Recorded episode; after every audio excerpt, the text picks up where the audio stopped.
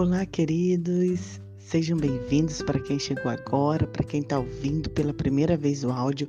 Nós estamos no 22º dia da nossa vida com propósito, criado para sermos semelhantes a Cristo Jesus.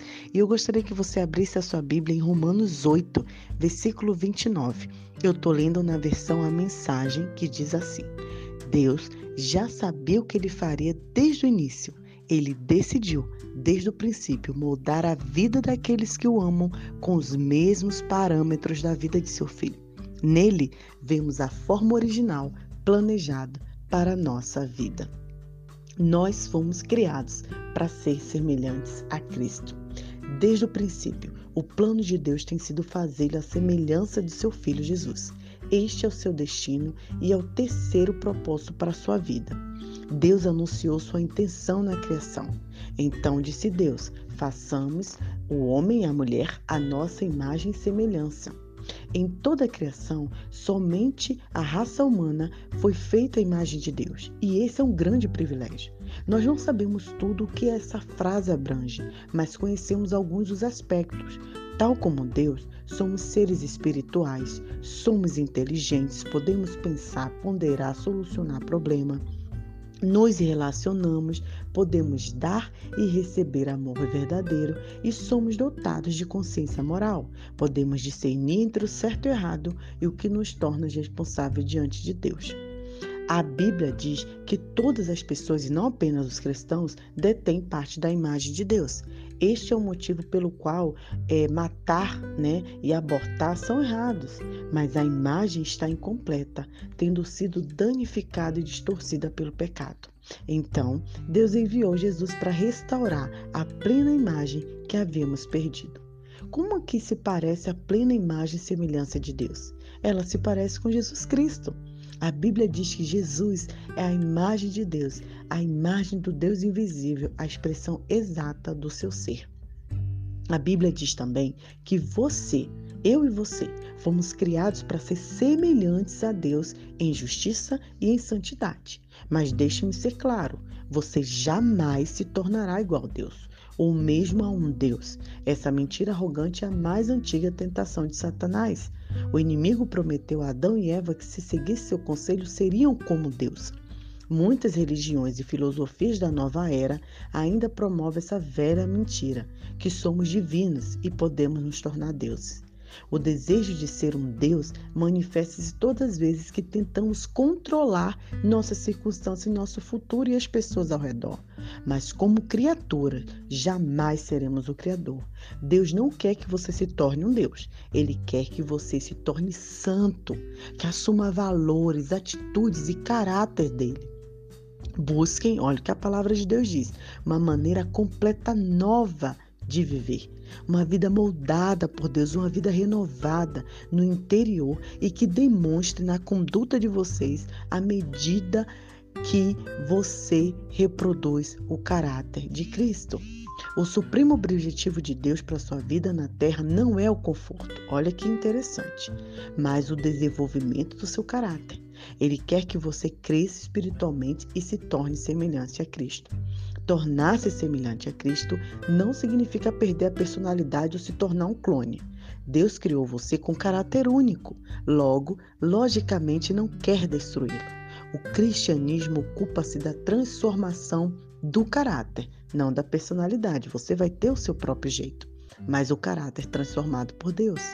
Deus quer que você desenvolva um tipo de caráter descrito nas bem-aventuranças de Jesus, nos frutos de espírito, em tudo que a palavra diz sobre as características de uma vida produtiva e eficiente. Toda vez que você esquece que o caráter é um dos propósitos de Deus para sua vida, você se torna frustrado pela situação que o cerca. Você pensa comigo, por que está acontecendo isso comigo? Por que eu estou passando por momentos tão difíceis? A resposta é que a vida deve ser difícil. É isso que nos possibilita crescer. Lembre-se que a terra é... não é o céu. Muitos cristãos interpretam erroneamente a promessa de Jesus de vida e abundância como se fosse saúde perfeita, estilo de vida confortável, felicidade constante, plena realização dos sonhos. E, em poucas palavras, esperam que a vida cristã seja fácil. Essa perspectiva voltada para si mesmo trata como Deus fosse um gênio da lâmpada que existe somente para servir a nossa busca egoísta de realização pessoal. Mas Deus não é nosso criado. E caso nos deixe levar pela ideia de que a vida deve ser fácil, ou ficaremos grandemente desapontados, ou viveremos nos recusando a aceitar a realidade. E agora, falando sobre a obra do Espírito Santo de Deus em nós. É tarefa do Espírito Santo produzir um caráter semelhante ao de Cristo em você. A Bíblia diz que conforme o Espírito Santo é, opera em nós, tornamos-se mais e mais refletindo a glória dele. O processo de transformação pelo qual nos tornamos mais semelhantes a Jesus chama-se santificação. E esse é o nosso terceiro propósito da vida aqui na Terra. Somente o Espírito Santo tem o poder de realizar a transformação que Deus deseja para a nossa vida. A Bíblia diz: Deus está operando em vocês, dando-lhe o desejo de obedecê-lo para poder fazer o que agrada. Engraçado que quando a gente menciona o poder do Espírito Santo, muitas pessoas imaginam manifestações miraculosas, emoções intensas, mas na maioria das vezes, o poder do Espírito Santo é liberado na sua vida de maneira tranquila, despretensiosa, de modo que você nem se dá conta, nem tem nenhuma sensação, porque ele frequentemente nos toca como uma brisa suave. Nós também devemos cooperar com o trabalho do Espírito Santo. Deus espera que você haja primeiro. Não espere sentir-se poderoso ou confiante. Siga adiante com sua fraqueza, fazendo a coisa certa, a despeito de seus medos e sentimentos. É assim que você coopera com o Espírito Santo. E essa é a forma que seu caráter se desenvolve. Embora esforço não tenha a ver com salvação, ok? Está relacionado com nosso crescimento espiritual.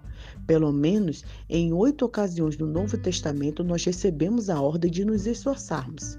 E Paulo explica em Efésios 4, 22 a 24, se você puder, abra aí, os três deveres para nos tornarmos semelhante a Cristo. Em primeiro lugar, a gente deve abandonar a nossa maneira de agir. Tudo referente àquela antiga forma de viver tem que ir embora está completamente corrompida.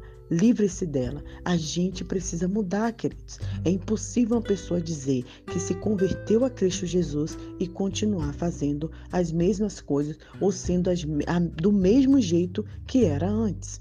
Segundo, devemos mudar nossa forma de pensar. Deixe que o Espírito transforme a sua maneira de pensar. A Bíblia diz que somos transformados pela renovação da nossa mente. E em terceiro lugar, precisamos adquirir o caráter de Cristo ao desenvolver hábitos novos e dignos de Deus. O caráter é basicamente a soma dos hábitos, é como você habitualmente age. A Bíblia diz: revertir-se do novo homem, criado para ser semelhante a Deus em justiça e em santidade.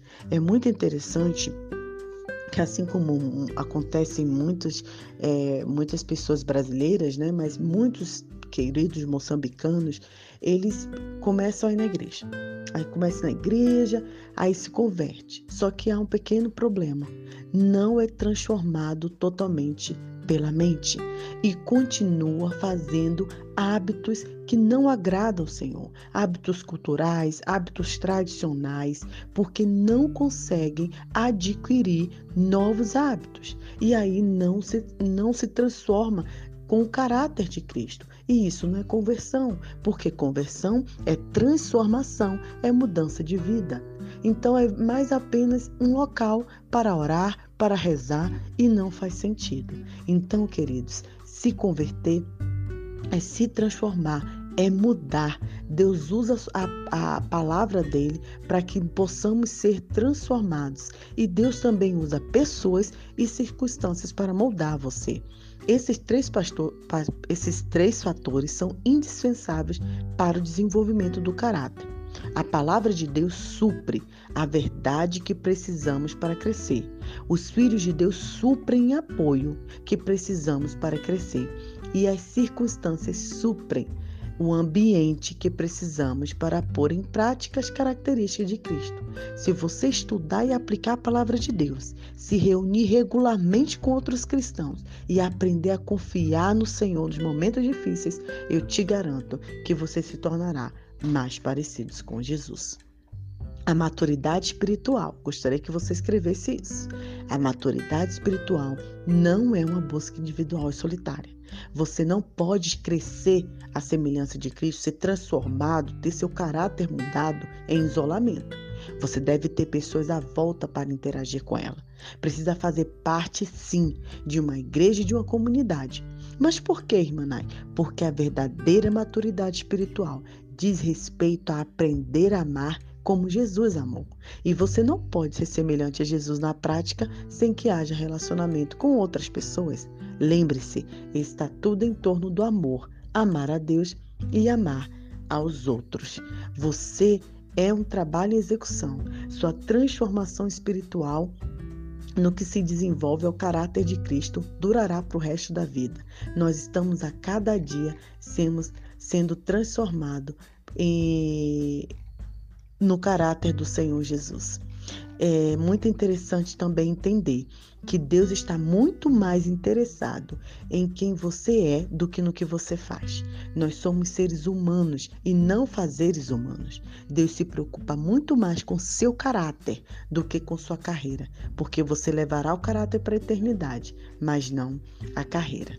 Lamentavelmente, queridos, um rápido exame em livros cristãos populares revela que muitos abandonam o modo de vida em razão dos grandes propósitos de Deus e contentam-se com a estabilidade emocional e a realização pessoal. Isto é narcisismo e não discipulado. Jesus não morreu naquela cruz para que pudéssemos levar vidas equilibradas e confortáveis. O seu propósito é muito mais profundo. Ele quer nos tornar como Ele, antes de nos levar para o céu. Esse é o grande privilégio, a nossa responsabilidade direta e o nosso destino final. Você precisa ser melhor hoje, melhor do que você foi antes ontem e amanhã será melhor do que você foi hoje, a cada dia melhorando, seguindo os passos de Cristo. No dia de hoje, qual área da minha vida eu preciso rogar pela operação do Espírito Santo para me tornar mais semelhante a Cristo? Que você continue seguindo ao Senhor e que sejamos transformados pelo caráter dele. Deus abençoe a sua vida.